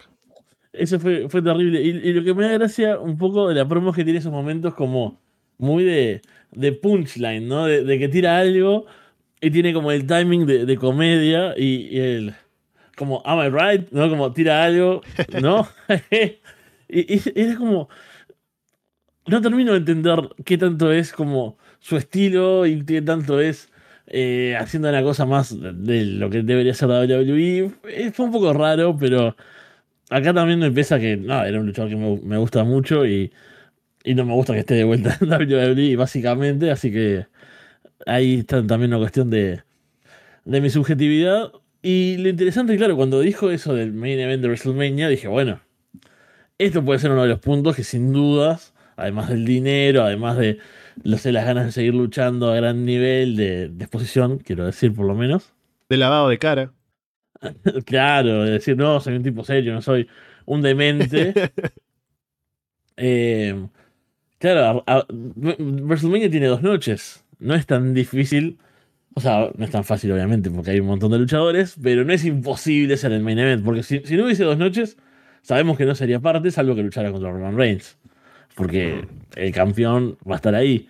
Pero viendo dos noches, puede hacer otra cosa y puede ser parte, y, puede ser parte del arreglo que lo haya llevado a, volver, ¿no? Decir, bueno, tanto dinero, tantos logros, bueno, eh, una noche de WrestleMania, cumplir, acabar la historia mismo, él dijo, ¿no? Como haciendo referencia a Cody Rhodes. Eh, él sí viene a acabar su historia. Es probable que lo logre antes que el propio Cody, que nunca va a acabar su historia a esta altura de la vida. Sí. Em, estaba pensando ahora, porque claro, el, el, camino más directo, y lo habíamos hablado también la semana pasada, es pensar en un punk contra Seth Rollins. Porque ya se mencionó esto, eh, Punk ya lo dijo, ¿no? Que él es el único que no está contento con que él haya vuelto. Rollins ya sobreactuó en la noche del debut por la molestia contra Punk. Hubo también un segmento en Raw que Adam Pierce habla con, Rollins de alguna cosa y Rollins dice no quiero saber nada con Punk, ¿no? Así que están un poco poniendo las, las semillas, ¿no? Para que sepamos que hay un pleito ahí que, digamos, lo van a hacer, ¿no? Hay conflicto real, a lo mejor no lo hacen porque se pueden pelear de verdad, ¿no? Y en el final hay un combate en WrestleMania, ¿no? ¿Será ganando el Rumble? ¿Será? No, pero que Punk vaya a terminar su historia no quiere decir que Cody no lo vaya a hacer también. Así que eso me parece que al final puede ser un poco la, el consuelo para los fans de Cody, ¿no? Que, no, que no quieren ver que le quiten el protagonismo. Porque también ahora, algo que estaba pensando con alguien como LA Knight, por ejemplo en SmackDown, ¿no? Es un poco triste porque viene con tanto ímpetu detrás, que ya perdió en el último pay-per-view en Crown Jewel, ¿no? Pero ahora con los debuts de CM Punk, de Randy Orton, está como medio escondido, ¿no? A ver si sobrevive su hype al hecho de que venga gente ya establecida de antes ahora al roster. Pero sí, a ver qué tanto impacto tiene CM Punk en las historias posteriores para gente que podría haber estado ahí cerca del main event. Aunque pienso que lo de Cody debería estar seguro, pero veremos qué pasa. Después tuvimos en el avance del torneo, para terminar retador al título de los Estados Unidos de Logan Paul, avanzaron Santos Escobar venciendo a, a Dragon Lee por intervención de Dominic Mysterio, que estuvo ahí distrayendo, ¿no? Eh, que tienen el combate esta noche en Deadline. Bobby Lashley le ganó a Carrion Cross, casi lo trató como un Jover. Así que el pobre Cross está en esa situación ahora. Y nos faltan los combates por el otro lado de Kevin Owens contra Grayson Waller, que está el tema de Owens y la mano lesionada y que sería ahí un punto seguramente a tratar en la historia. Y de Austin Theory contra alguien de NXT que aún no sabemos quién sería. Vi un poco de esto acá, vi, highlights. No parecían valer demasiado la pena, sobre todo Carrion Cross. O sea, ¿por qué vería un combate de Carrion Cross en 2023 con ese pelo? Qué horrible que es el pelo de ¿Por qué no se pela? O sea, que aprenda. Si el tipo ya fue calvo un, tiempo, hay, eh, hay muchos calvos que les queda bien. Viene Alessandro acá. Aquí está, para muestra un botón, ¿no? Seguramente habrá dicho, aún me queda cabello, vamos a aprovecharlo mientras aún tenga, ¿no? Y, hasta que ya quede calvo naturalmente, ¿no? Pero no le conviene, señor Cross, usted peles el cabello. Sí, sí, totalmente. Y fue vapuleado por Bobby Lashley, como debe ser, porque Cross, la verdad, cero cero interés, cero atención. Aparte era frente a los militares, así que no había ningún tipo de esperanza para Carrion Cross, ¿no? y después eh, el combate de Dragon Lee y, Santos parecía interesante, pero después pensé que probablemente iba a pasar algo así. Me vi el highlight y creo que no, no duró mucho tampoco, ¿no? Menos de 10 minutos, una cosa así. Y no, es tan interesante como el del pay-per-view. E, el, final, incluso cuando sucede, es como que Dominic distrae, pero no es como tan claro que distrae y que eso gana. Porque es, más, estaban como JBL y, Michael Cole hablando como de otra cosa y es como que, oh, ganó Santos. Mira, yo, te, cuento algo. Yo lo estaba mirando en YouTube, el highlight, y no estaba prestando mucha atención, se ve. Porque no vi el movimiento, o sea, vi lo de Dominic, no vi bien el movimiento y no, no entendí cómo había terminado. Y retrocedí y dije, ¿qué hizo ese movimiento y ya le ganó? ¿Ya, está, se acabó esto? Pues sí.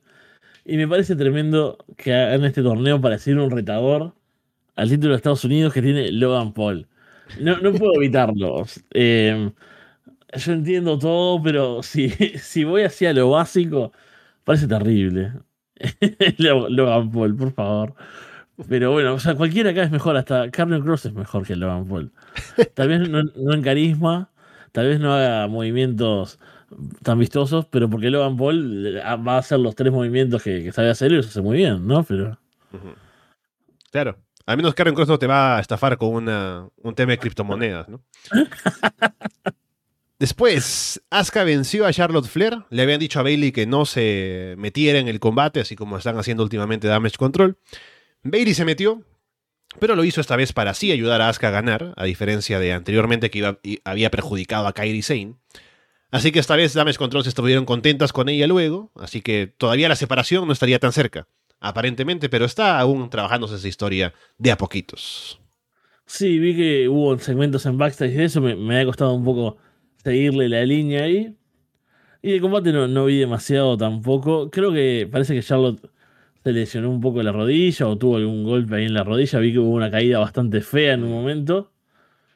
Pero ahí sí estoy un poco más perdido en la situación de las mujeres con, Damage Control. Sobre todo por, eso, porque tenía una idea de lo de Bailey. Después participó, después en realidad estaba todo bien con, el equipo y ahí me, confundió un poco lo, que estaba sucediendo la verdad. Sí, están como en tensión, pero ahora que Bailey hizo bien al intervenir y hacerlas ganar, como que se alivió la cosa de momento. Así que un poco por ahí está avanzando la historia. Y finalmente tuvimos a, Randy Orton y LA Knight haciendo equipo para vencer a Jey Uso y solo Sikoa, que estaba ahí, ¿no? Como lo interesante era verlos a ellos trabajando juntos y que al final Randy y, y LA Knight como que tienen respeto mutuo, ¿no? Porque se ayudan a ganar y, y eso, ¿no? Un poco para darle eso al público, ¿no? Randy está de vuelta y hace equipo con el otro de los favoritos que es LA Knight. Sí, estuvo, estuvo bien. Vi también que Randy al principio del show, creo que es, que le, le reclama un poco a Nick Aldis, ¿no? Por, por ponerlo junto a, a LA Knight. Y ahí como que, bueno, queda la duda de, ¿podrán coexistir? ¿no? siempre, con Randy Orton es, un constante. Cualquier equipo que haga Randy Orton, está la duda de si podrá coexistir con alguien. Es un poco su, su gracia. Y eso fue como entretenido para la gente ahí, ¿no? Tener a, a LA Knight y bueno, los principales villanos, pero creo que no, no aporta mucho más que eso. Ya nos dice Carlos que estuvo Sikoa usando botas. No me fijé. Estuvo ahora. Ya no está ah, descalzo, solo Sikoa. No me di cuenta. Bueno, habrá que confirmar luego porque no me acuerdo. Es un efecto Mandela, si no. Que Carlos lo vio con botas y nosotros no. Bueno, Vamos cerrando entonces por hoy el programa, habiendo hablado de tantas cosas, poniéndonos al día, como siempre aquí en el directo. Tenemos la próxima semana el compromiso con Final Battle, que es el 15, como decíamos, así que estaremos comentándolo con Fede en los días siguientes. Ahora estoy ya más libre de tiempo, así que seguramente no habrá problema para ver el show, para comentarlo. Igualmente no hay pay-per-views el fin de semana, o sea, sábado, domingo de la próxima semana, así que lo más probable es que estemos en el horario de siempre con Paulina el domingo. Ya habrá que coordinarlo, pero es lo más probable. Así que estamos ahí cerrando el año de a pocos, llegando a noches importantes, a eventos importantes como Wars End después, como el aniversario, aniversario no, el show navideño de Arras de Lona, que también estará por allí organizándose. Así que bueno, Fede, siempre un gusto estar contigo y estaremos ya comprometidos la próxima semana a revisar Ring of Honor y ver qué nos deja. Tony Khan al menos por el lado de Ring of Honor la próxima semana. Bien, bueno, como siempre, un placer y, un gran momento haber estado acá, hablando de tantos temas variados, compartiendo un poco con el chat, que es de las cosas buenas del directo que en los otros formatos no, no tenemos. Y es a la espera de ese Ring of Honor, de ese Final Battle y de cualquier otra cosa Hoy estuvimos comentando también en el grupo a ver si hay alguna otra participación mía en algún otro lado. Yo siempre quiero hacer cosas, no siempre puedo. Lamentablemente quiero mirar, mirar más y hablar más, pero bueno, la vida, muchachos. pero en estas épocas algo, algo haremos y seguro para Final Battle vamos a estar. Pronto también los Arras de Lona Awards. 10 eh, años de Arras de Lona en un par de meses, así que vienen cositas. Por lo pronto, los dejamos de parte de Fede From Hell y Alessandro Leonardo. Muchas gracias y esperamos verlos pronto.